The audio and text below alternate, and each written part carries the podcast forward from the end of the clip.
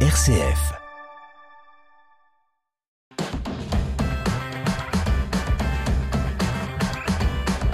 Bonjour à toutes et à tous, voici les titres de cette émission Vitamine C au sommaire aujourd'hui. 88 nouveaux prêtres ordonnés en 2023, un chiffre en forte baisse.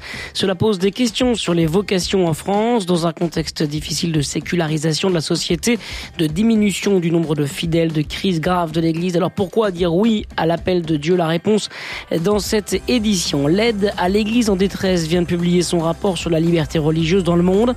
Un rapport qui passe au crible 196 pays. L'AED estime que 61 d'entre eux sont des États où la liberté religieuse est quotidiennement violée. Cela représente un tiers des pays du monde. Enfin, la première édition de la Pater Cup a eu lieu cette semaine en Seine-Saint-Denis. C'est le premier championnat de football des prêtres d'Île-de-France. Cet événement s'inscrit dans la dynamique et l'esprit de Holy Games, ce projet missionnaire de l'Église catholique pour les prochains Jeux Olympiques de Paris. En 2024, on en parle dans cette émission Vitamine C. Soyez les bienvenus. Vitamine C, RCF. Je vous le disais en titre, 88 nouveaux prêtres ordonnés en 2023. C'est la conférence des évêques de France qui l'a annoncé cette semaine. Un chiffre en forte baisse. Ils étaient 122 l'année dernière. La plupart de ces ordinations doivent se dérouler les 24 et 25 juin, le week-end le plus proche de la fête des Saint-Pierre et Saint-Paul, le 29 juin. Les précisions de Pauline de Torsiac. Ils sont presque 30 de moins que l'année dernière. C'est la première fois depuis 10 ans que le nombre d'ordinations sacerdotales passe sous la barre des 100. L'an dernier, ils étaient 122 ordinants. Cette année 2023, parmi ces 88 nouveaux prêtres, 56 sont ordonnés pour leur diocèse, 19 sont issus d'une congrégation, communauté ou société de vie apostolique, 18 sont religieux et 5 sont traditionnalistes. Aujourd'hui, près de deux tiers des diocèses ne comptent aucune nouvelle ordination. Les provinces les plus fécondes en vocation sont Paris et Rennes, avec dix nouveaux prêtres chacune. Du côté des communautés religieuses, la communauté Saint-Martin, qui détenait habituellement des records, 26 ordinations en 2021 et 14 en 2022, ne compte cette année que sept nouveaux prêtres. Notez que les dominicains sont encore parmi les principaux viviers, avec quatre ordinations cette année. Ils dépassent cette fois la communauté Saint-Jean, qui n'en compte qu'une. Les prochaines années s'annoncent plus florissante. Le nombre de jeunes dans les séminaires est en progression. Ces prêtres sont ordonnés dans un contexte difficile de sécularisation de la société, de diminution du nombre de fidèles, de crise grave de l'Église. Alors pourquoi dire oui à l'appel de Dieu? Voici la réponse de monseigneur Jérôme Beau, l'archevêque de Bourges, président du conseil épiscopal pour les ministères ordonnés et des laïcs en mission ecclésiale. Je pense que c'est moins la difficulté de répondre oui que le paradoxe que représente la vie du prêtre par rapport à la vie du monde ce paradoxe, c'est d'abord un engagement à vie, à vie d'être prêtre. Et on voit bien que notre société a du mal à l'engagement, même dans la vie professionnelle. On voit qu'un certain nombre de personnes sont prêtes à s'engager dans la vie professionnelle pour un temps limité. Là, on leur propose l'engagement pour toute leur vie, ce qui est quand même déjà quelque chose d'énorme. On leur propose une vie de pauvreté dans une société de consommation euh, dont l'argent est le mode de reconnaissance on leur propose une vie de fraternité alors même qu'il y a un certain individualisme dans la société. Ce qui fait qu'on leur propose une vie paradoxale, mais une vie dont le paradoxe va écrire une bonne nouvelle pour le monde d'aujourd'hui. Il s'appelle Antoine Marc Van Arnaud. Trois nouveaux prêtres seront ordonnés dans le diocèse de Marseille dimanche lors d'une cérémonie en la cathédrale de la Major à 16h. Une réponse à une vocation de longue date pour Arnaud. Âgé d'une quarantaine d'années, il a d'abord été magasinier dans la grande distribution.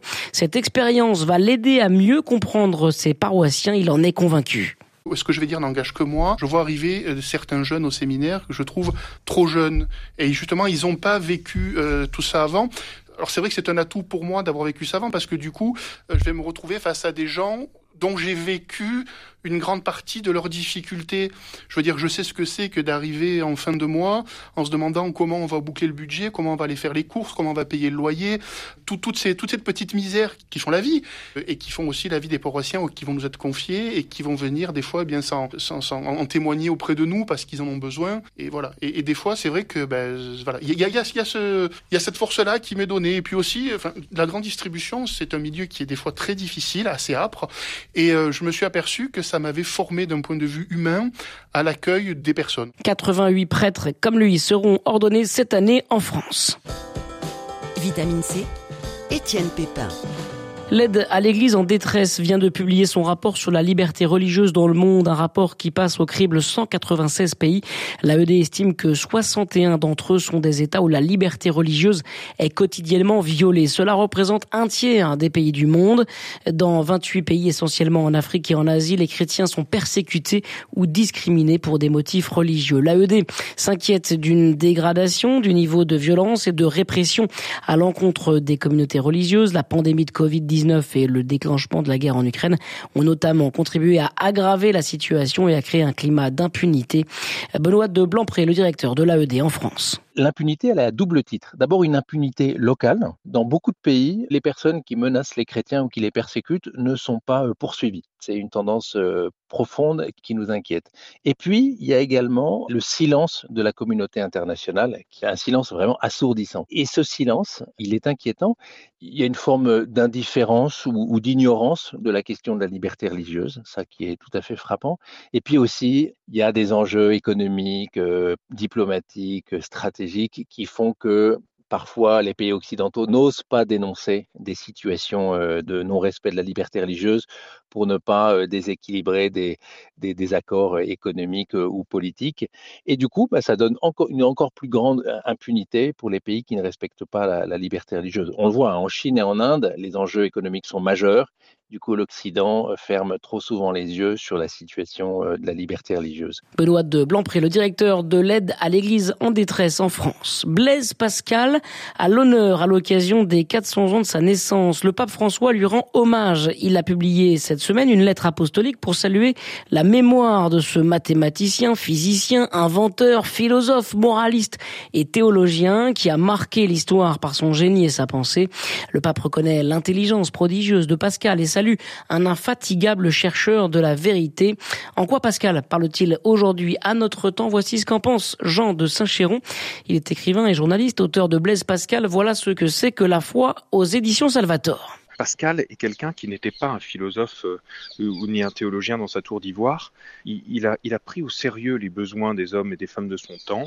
Il a inventé les, transports en commun. Il a beaucoup euh, fait avancer les sciences de son temps. Il était un innovateur génial, inventeur de la calculatrice, de la, de la presse hydraulique. Et puis à la toute fin de sa vie, il a eu un réel souci des pauvres, euh, du, soin des pauvres, du salut des pauvres, pourrait-on dire, au sens temporel. Euh, il dit même à la toute fin de sa vie que si les médecins disent vrai et que Dieu permettait qu'il relève de sa maladie, dit-il, il ne voudrait plus avoir d'autre occupation ici-bas que le service des pauvres. Voilà. Et ça, évidemment, ça touche énormément et le pape et euh, je pense les lecteurs contemporains de Pascal parce que euh, nous sommes vivons sans doute dans une société qui est pas mal rongée par l'individualisme. Le combat de Pascal contre le relativisme aussi évidemment est tout à fait d'actualité. Voilà pour célébrer les 400 ans de la naissance de Blaise Pascal. On poursuit avec la première édition de la Pater Cup qui a eu lieu cette semaine en Seine-Saint-Denis. C'est le premier championnat de football des prêtres d'Île-de-France.